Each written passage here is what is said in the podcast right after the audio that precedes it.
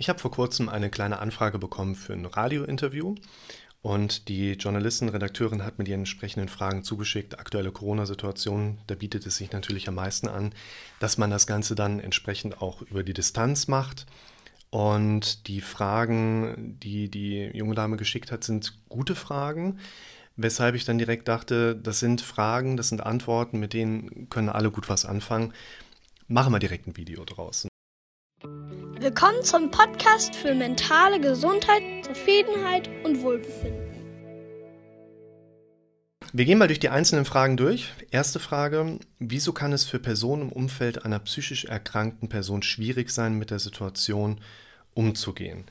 Es ist ja so, dass wenn wir in den Kontext äh, reingehen, was ist eine psychische Erkrankung, finden wir erstmal eine recht allgemeingültige Definition erstmal Gaußsche Normalverteilung, so wie sich die meisten Menschen verhalten, ist gesund, so wie sich die wenigsten Menschen verhalten, ist ungesund oder psychisch krank. Und es ist einfach schwierig, eine psychische Erkrankung als ja, objektivierbaren Einflussfaktor so festsetzen zu können. Es gibt Störungsbilder, die sind sehr schwer. Es gibt Störungsbilder, die gehen mit wirklich massiven Einschränkungen für das Leben eines Menschen einher. Es gibt Störungsbilder, die fallen manchmal gar nicht auf. Und wenn wir jetzt in den Diagnoseschlüssel reingehen, der ICD-10, den wir aktuell nutzen, International Classification of Diseases, zehnte Auflage, dann finden wir dort in der F-Kategorie, die die psychischen Störungen allesamt so unterteilt, relativ viele unterscheidbare komplexe Syndrommuster. Also zum Beispiel in F0 finden wir organische Hintergründe, in F1 psychotrope Substanzen, F2 geht in die Schizophrenie-Richtung,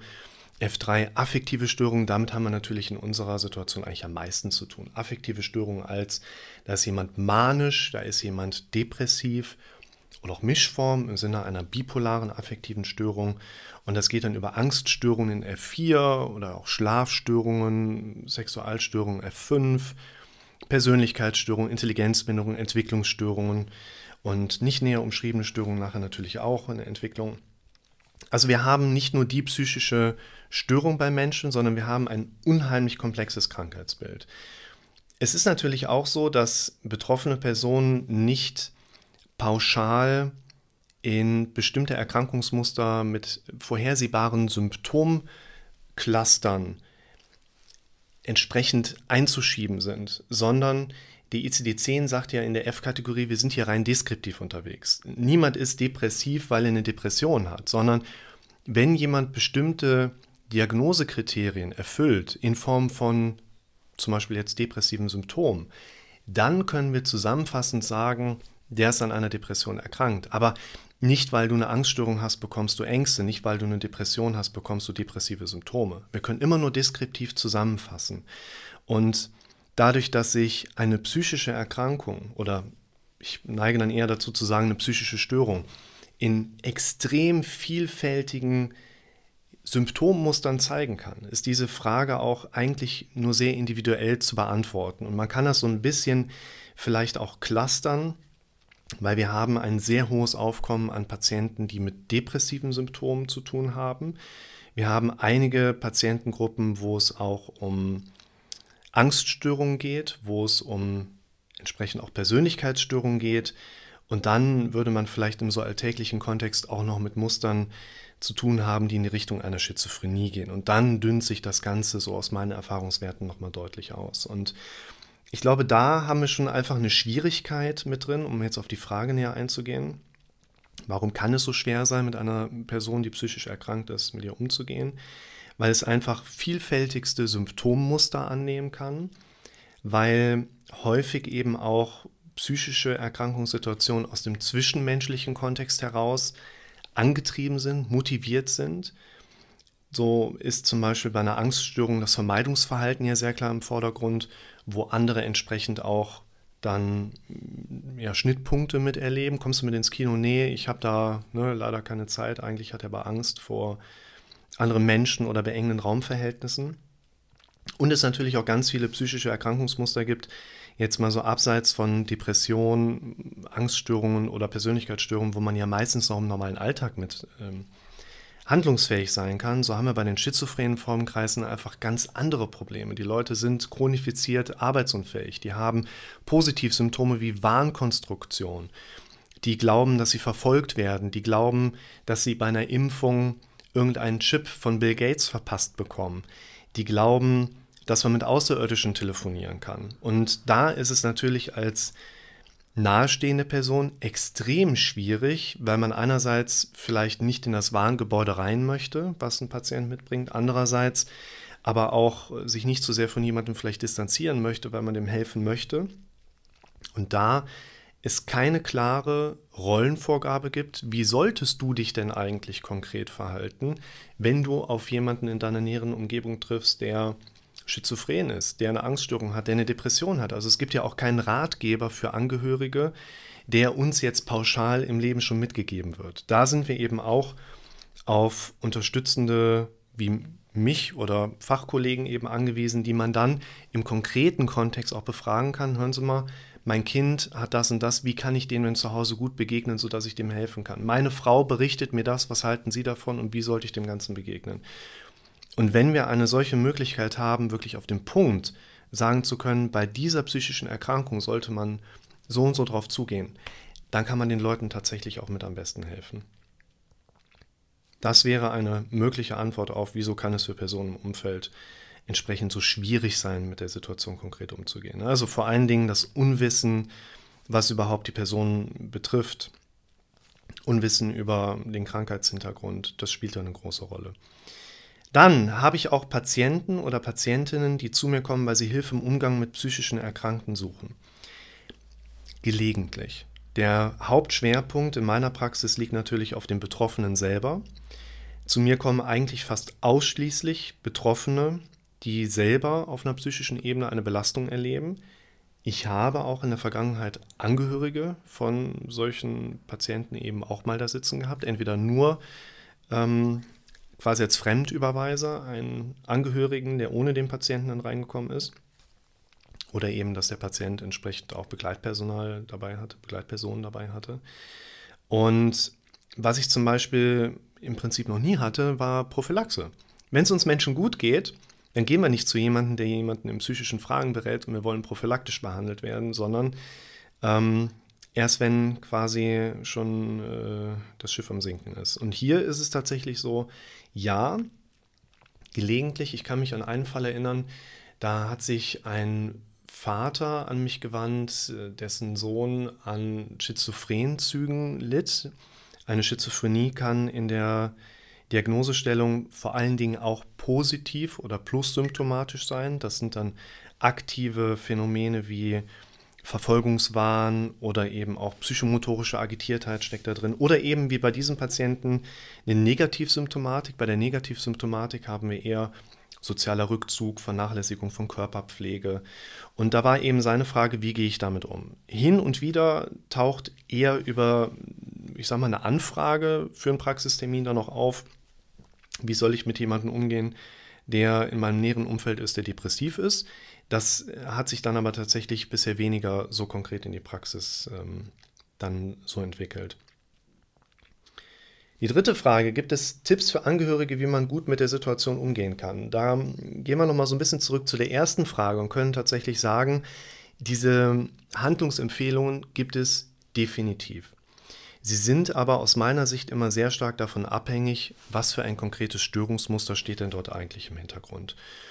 Und solange ich jetzt nicht weiß, in welcher Situation geht es konkret um was, kann ich einem Angehörigen auch zum Beispiel schlecht Pauschalempfehlungen aussprechen. Also egal was der hat, gehen Sie mal so und so mit dem um. Es gibt Situationen, da sage ich, Sie sollten nicht lernen, mit Menschen umzugehen, sondern Sie sollten lernen, Menschen zu umgehen. Und Menschen mit einer Persönlichkeitsstörung sollte man einen ganz großen Bogen machen. Das betrifft teilweise auch eben Familienangehörige. Man sagt zwar, Blut ist dicker als Wasser, das ist richtig, weil Blut zu fast der Hälfte aus festen Bestandteilen besteht, aber was hat das mit Familiendynamiken zu tun? Du solltest Zeit mit Menschen verbringen, die dich inspirieren, die dir gute Gefühle vermitteln, die dich dazu bringen, deine Ziele zu verfolgen. Und du solltest nicht Zeit mit Menschen verbringen, nur weil sie mit dir verwandt sind. Das ist nicht so gut. Und natürlich haben wir die Möglichkeit, jetzt in Bezug auf diese Frage mal so ein paar typischen Patientengruppen auch darzustellen. Also wenn du zum Beispiel den Verdacht hast, einer deiner Angehörigen, eine dir nahestehende Person könnte depressiv sein, dann wäre eine ganz wichtige Handlungsempfehlung, diesen Menschen auch mal darauf anzusprechen, dass du einen Verdacht hast, dass du eine Beobachtung gesehen hast, getätigt hast. Einfach weil man sehr vielen Menschen eine depressive Störung so nicht ansehen kann und die Leute häufig für sich auch nicht so ohne weiteres damit rausrücken. Es gibt ja auch Depressionsstörungen, die eher, man nennt das dysthymisch oder zyklodymisch verlaufen. Eine Dysthymie ist so, ein, ja, so eine leichte Deprimiertheit, die über chronifiziert Jahre auftreten kann. Eine Zyklothymie wäre so ein phasenhafter Verlauf mit da drin. Und den Betroffenen hilft es sehr häufig eben auch mal offen darauf angesprochen zu werden, um dann auch mal über die eigene Situation auch erzählen zu können. Im normalen Alltag sollte man eine klartextorientierte Kommunikation mit einem Depressionspatienten auch an den Tag legen, wo es zum Beispiel über Rollenverständnis geht. Welche Rolle hast du als Angehöriger gegenüber demjenigen, der an einer Depression im Moment erkrankt ist? Du bist nicht der Therapeut von dem Betroffenen, sondern du stehst ja in einer anderen Verbindung zu dem. Und eure Beziehung sollte von diesem Rollenverständnis geprägt sein. Und man sollte nicht versuchen, da therapeutisch einzugreifen. Vor allen Dingen, wenn zum Beispiel jemand schon den Weg zu einer Therapie gefunden hat. Dort sollte man Gesprächsbereitschaft andeuten. Wenn jemand vom, ne, zum Beispiel dein Partner, deine Partnerin ist erkrankt, die kommt vom Termin nach Hause, biete Gesprächsbereitschaft an, aber nicht ausfragen und löchern zum Beispiel. Man muss auch aufpassen, das betrifft nachher so gut wie alle psychischen Störungsformen. Wir haben einen sogenannten äh, Primary and Secondary Gain, also einen primären und sekundären Krankheitsgewinn. Das heißt, jemand, der zum Beispiel depressiv ist, könnte in direkter Hinsicht irgendeinen für sich positiven Nutzen daraus ziehen können. Jemand, der eine Angststörung erkrankt ist, könnte vielleicht darüber ja, Prüfungen für sich selber aufschieben oder auch ganz nachher umgehen. Und das ist eine Thematik, wo wir den Leuten ja nicht unterstellen, hey, du zielst hier nur auf deinen Secondary Drain nachher ab. Aber wir den Leuten da schon ein Stück weit aufzeigen müssen, es ist halt die bequemere Variante, wenn sie in ihrer psychischen Störung bleiben, als sich jetzt zum Beispiel anzufangen, um diverse Baustellen und Probleme kümmern zu lernen. Probleme sind ja gerne sehr viel größer, wenn wir noch keine Lösung dafür haben. Und manchmal sind wir einfach gelähmt vor Angst, dass wir auch nicht auf entsprechende Lösungsmuster kommen. Und da sollte man eben auch sagen, dass man eben Angehörigen gerade bei Depressionserkrankungen, auch bei Angsterkrankungen oder Zwangserkrankungen auch in gewisser Hinsicht Grenzen aufzeigen darf. Das heißt, wenn man zu sehr in deren Systeme reingeht, könnte man möglicherweise auch gar nicht so sehr bewusst diesen sekundären Krankheitsgewinn, den Secondary Jane, eben mit unterstützen. Bei Angststörungen würde ich zum Beispiel auch empfehlen, es ist ähm, natürlich ein störender Faktor, dass wir immer wieder Vermeidungsmechanismen mit drin haben. Man sollte allerdings versuchen, dort, gerade wenn es zu einer entsprechenden Behandlung dieser Störungsmuster kommt, locker umzugehen der Betroffene weiß ja, dass es da ein Problem gibt. Und wenn ich jetzt sage, hey, komm, lass das machen, dann haben wir es gemacht, dann sind wir jetzt die Achterbahn gefahren und dann hast du deine Angst überwunden. Ja, manchmal geht das gut, aber nicht immer. Also dort finde ich auch den offenen Dialog immer ganz wichtig, dass man sich mit den Leuten einfach direkt austauscht und klartextorientiert kommuniziert und wir jetzt keine ja, undurchsichtige, zugedeckte Rollenempfehlung aussprechen bei so einer Frage jetzt hier. Das heißt, ich würde tatsächlich auch bei den anderen Störungsformen, Schizophrenie kannst du tatsächlich gar nicht so viel machen. Ne? Wenn bei einem Angehörigen Schizophrenie oder der nahestehenden Person diagnostiziert wird, die wird ja typischerweise erstmal über eine Neuroleptika-Therapie mit entsprechend zum Beispiel Haloperidol dann behandelt. Bei einer Zugänglichkeit findet eine Gesprächspsychotherapie statt und dann guckt man mal, wie sich das Ganze weiterentwickelt. Da wirst du als Angehöriger schon in gewisser Hinsicht gebrieft. Sei mal für den da, bring dem auch familiären Schutz signalisiere deine Anwesenheit und Bereitschaft, auch Mithilfe zu leisten. Aber mehr kann man tatsächlich auch häufig gar nicht machen. Und ansonsten auch so ein bisschen nachhaken, weil wenn jemand ein, als nahe Angehöriger zum Beispiel auch jetzt in einer Behandlung nachher drin ist, da schnappt man sich als Berater nicht automatisch die anderen Leute und sagt hier, aber pass auf, das du jetzt als Angehöriger nicht zu sehr mit reinrutscht, sich so und so schützt, Da sollten Angehörige entsprechend auch darauf achten, sich bewusst solche Informationen auch mit zuzuziehen oder ranzuholen. Haben Sie speziell Tipps, Anmerkungen, Umgang mit depressiven Personen? Ich hatte gerade schon so ein Stück weit angedeutet, dass man vor allen Dingen eine klartextorientierte Kommunikation mit reinnehmen soll, dass man also Leute bewusst auch mal darauf ansprechen soll, was man da selber erwartet hat. Man meint das ja nicht böse.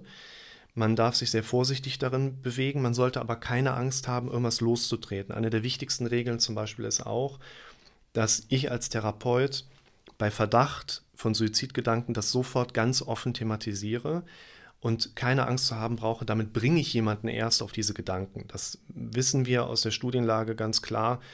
Damit bringen wir keinen auf blöde Gedanken. Wir müssen das machen, damit wir uns auch selber rechtlich absichern aus der therapeutischen Ebene. Und da sollte ich einen klartextorientierten Umgang haben. Ich sollte nicht Sachen für mich behalten aus vorsichtiger Zurückhaltung. Ich könnte möglicherweise irgendwas Falsches sagen. Wir sollten depressiven Patienten aber auch nicht zu viel Raum für ihre Depression geben, um eben so etwas wie einen primären, sekundären Krankheitsgewinn nicht jetzt noch irgendwie große Wege zu bereiten. Und ansonsten ist es zum Beispiel auch so, es kommt auch wieder auf den Einzelfall drauf an, eine depressive Person hat in der Regel ja einen eruierbaren Hintergrund, warum sie depressiv ist. Das fangen wir uns nicht einfach so draußen. Also dieser Idee einer idiopathischen Depression, die aufgrund eines Neurotransmitterdefizits im synaptischen Spalt in der Hirnphysiologie anliegt, die ist deutlich überholt. Ja, das gibt es, aber in der Regel ist eine Depression immer eine Reaktion unseres Körpers darauf, dass wir gewisse Dinge in unserem Leben verändern sollten und diese nicht mehr so weitermachen sollten. Und ein depressiver Patient kann auch enorm davon profitieren. In der kognitiven Verhaltenstherapie nennt man das ein Modell lernen, einfach ein paar Vorbilder zu haben, an denen er sich orientieren kann. Das heißt, wenn du dich jetzt als Angehöriger zu Hause mit dem hinsetzt und gemeinsam Trübsal bläst, dann ist dem auch nicht geholfen. Das heißt im Zweifel eben, dass man als Angehöriger bewusst im Kontext auch unter Anwesenheit eines depressiven Patienten sein eigenes Leben in der Vorstellung, wie man es leben möchte, einfach nach seinen eigenen Plänen weiterleben sollte, um im Zweifel jemanden auch so ein Stück weit als gutes Beispiel vorangehen zu können und den mit ein bisschen Energie tatsächlich auch packen zu können. Ansonsten finde ich hier auch immer ganz wichtig, nur weil jemand depressiv ist, heißt das nicht, dass er nicht mehr mitdenken kann. Im offenen Gespräch sich selber auch Rollenerwartungen dann einzuholen. Was erwartest du gerade von mir, was ich für dich tun kann? Hast du eine Idee? Ich glaube, das ist mit der, das Sinnvollste, was man solchen Leuten auch anbieten kann. Was würde ich Angehörigen der Erkrankten mit auf den Weg geben wollen? Im Grunde genommen ist das jetzt eine Frage, die sich aus den anderen Fragen so ein Stück weit ja schon erklärt. Wichtig ist, dass eine konkrete Empfehlung immer auch nur unter Bezug auf konkretisierbare Situationen möglich ist. Also wir können jetzt nicht eine allgemeingültige, konkrete Handlungsempfehlung aussprechen, die auf alle Krankheitsbilder passt. Wir haben ja zum Beispiel auch jetzt bei psychisch erkrankten Personen, laut Definition gehört das fetale Alkoholsyndrom beispielsweise auch in den Kontext der ähm, entsprechend psychischen Störungsbilder, die nach ICD-10 auch so kategorisiert sind. Das aber etwas ist, wo man auch sagen kann, da hat ja ein Kind innerhalb der Schwangerschaft durch Alkoholkonsum der Mutter, das ist jetzt ein Beispiel von vielen, ähm, Entwicklungsschäden erlitten, die in der Regel irreversibel sind. Also es gibt gewisse Gesichtsdeformitäten, die sich rauswachsen mit der Zeit, aber gewisse andere Einschränkungen bleiben einfach lebenslang bei diesen Patientengruppen bestehen. Und da brauchen die Angehörigen ja eine ganz konkrete und differenzierte Aufarbeitung der Situation, wie die jetzt mit diesem Kind in den nächsten 15, 20, 25 Jahre umgehen müssen. Also einerseits würde ich mir nicht wirklich eine konkrete Handlungsempfehlung erlauben wollen, die auf möglichst viel einfach passt. Außer jetzt in dem Kontext, dass wir klartextorientiert unterwegs sein dürfen. Für mich, ich habe lange Jahre in der Notfallrettung gearbeitet, ist Eigenschutz immer eine ganz wichtige Komponente. Das, das ist tatsächlich etwas, was ich den Angehörigen immer empfehlen würde. Wenn sie zu anderen Ja sagen, achten sie darauf, dass sie nicht zu sich selbst Nein sagen. Heißt, auch dort, sie sollten im Umgang mit einem psychisch Erkrankten gewisse Dinge und Grenzen für sich durchaus etablieren und definieren aber sie sollten nicht gegen sich selbst handeln und diese Grenzen stets übertreten. Und darüber hinaus macht es Sinn, eben auch Angehörige mit in die Behandlung von psychisch Erkrankten mit einzubinden, damit man als Therapeut so ein bisschen einen verlängerten Arm hat, um quasi sagen zu können, ne, Sie können dann zu Hause auch ihn nochmal, Sie nochmal als Angehörige informieren, wenn das und das passiert und dann haben wir den Kontakt oder ich kann dem Angehörigen empfehlen, wenn das und das in der Situation ist, dann probieren Sie doch mal das oder schauen mal, dass Sie den Kontakt zu mir suchen und ich gebe Ihnen nochmal Empfehlungen für das, was in dem Moment gerade so stattfindet. So würde ich auf diese Frage eingehen. Wenn ihr jetzt dieses Video schaut und denkt, ey, ich habe da gerade so eine Situation zu Hause, ich habe da gerade mal eine Frage, wie gehe ich eigentlich mit diesem oder jenem Faktor um? Schreibt es doch direkt mal in die Kommentare, dann kann ich darauf wieder eingehen oder jemand anderer, der vielleicht auch betroffen ist, kann euch dazu was erzählen und dann könnt ihr euch gegenseitig so ein bisschen da hochhalten. Ich bin sehr gespannt und freue mich auf eure Kommentare.